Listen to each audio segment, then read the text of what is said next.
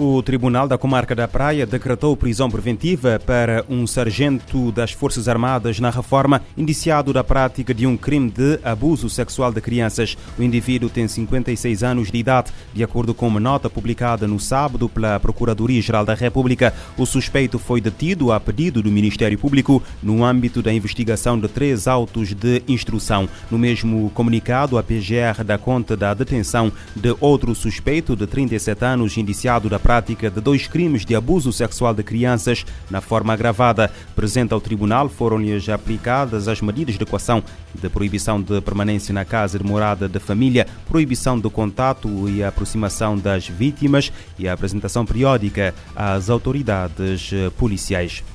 Em São Felipe, na Ilha do Fogo, o Ministério Público ordenou a detenção de um arguído indiciado da prática de um crime de maus tratos à ascendente. O homem tem 43 anos, submetido ao primeiro interrogatório judicial de detido e em conformidade com o requerimento do Ministério Público, foram aplicadas ao arguído as medidas de apresentação periódica às autoridades e proibição de permanência na casa de morada da família, uma informação divulgada pela Procuradoria-Geral da República. República. Em Portugal, a Polícia Judiciária deteve 210 pessoas por crimes sexuais contra crianças em 2022, o valor mais alto dos últimos cinco anos. Dados revelados pelo coordenador da investigação criminal para estes casos em Lisboa e Val do Tejo. Em entrevista à Lusa, José Matos nota que os dados de 2022 ainda não estão consolidados, mas destaca o peso dos crimes sexuais contra crianças na criminalidade sexual global. As estatísticas da PJ portuguesa indicam um crescimento gradual do número de detidos nos últimos cinco anos.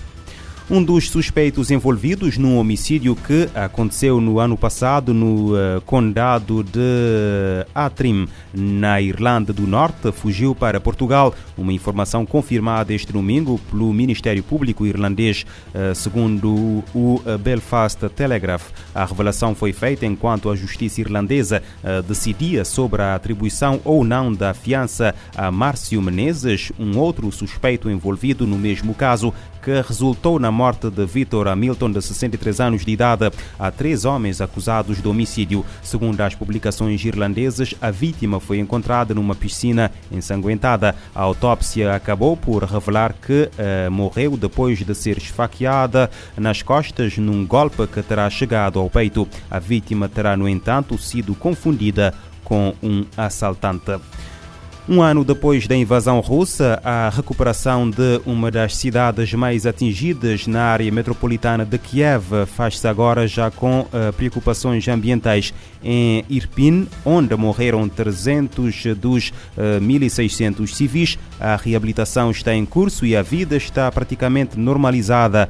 A reportagem é de José Pedro Frazão, da RFI. Uma linha de 100 km quadrados de entulho. Depois maior... da saída do último soldado russo, os habitantes de Irpin meteram mãos à obra e começaram a reparar a sua própria cidade. Compreendiam que o Estado não iria colocar a questão na prioridade imediata, mas muitas casas estavam destruídas, não havia eletricidade para aquecer as habitações, apenas quem tinha gás canalizado podia aquecer água e as panelas eram usadas para aquecer as mãos de cada família. A Associação de Proprietários começou logo a vistoriar as casas. Muitos habitantes deixaram tudo para trás, incluindo as chaves e alguns animais domésticos que foram alimentados com o que restou na cidade. Roselanda, direção da Associação de Proprietários e membro do Conselho Municipal, explica-nos que em 4 a 5 meses a Companhia Elétrica conseguiu renovar a rede de eletricidade, fazendo ligações a 10 a 15 casas por dia. Ele não esconde a emoção e o entusiasmo do momento em que as lâmpadas voltaram a funcionar na sua casa, a tal ponto que ficou 10 minutos a admirar a luz. Irpina registrou muita destruição de edifícios, 70% dos edifícios atingidos, incluindo 25 prédios que não tinham salvação e foram demolidos nas últimas semanas. Roseland diz que a recuperação de casas está a ser feita com padrões de eficiência energética, com painéis solares, abatendo na fatura 30 a 40% das despesas de gás em algumas casas. É uma cidade com orgulho na resistência aos russos, apesar da destruição e das 300 mortes civis, os russos só conseguiram ocupar 30% da cidade saíram ao fim de um mês. De Kiev para a RFI em serviço especial, José Pedro Frazão.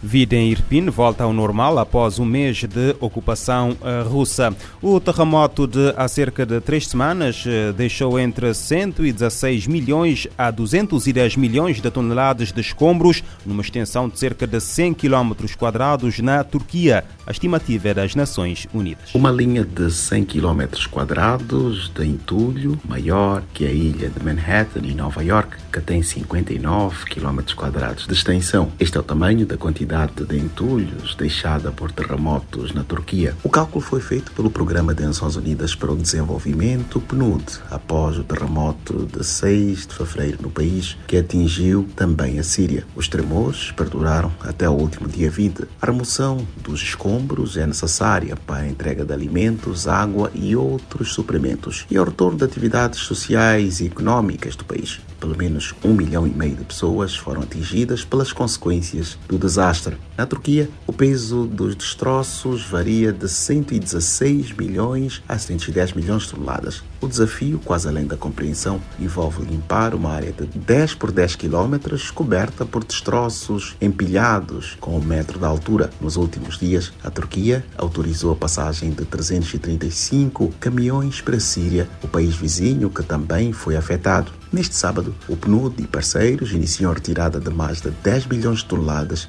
de destroços em Alepo, na Síria. Da ONU News em Nova York, Eleutério Gavan. O norte e o oeste da Síria ainda registram réplicas do tremor que causaram milhares de uh, mortos, queda de edifícios, deslocamentos e ferimentos. O PMA prestou assistência alimentar a 900 mil pessoas. Até agora, apenas 4% do apelo humanitário da ONU para a Turquia foram recebidos.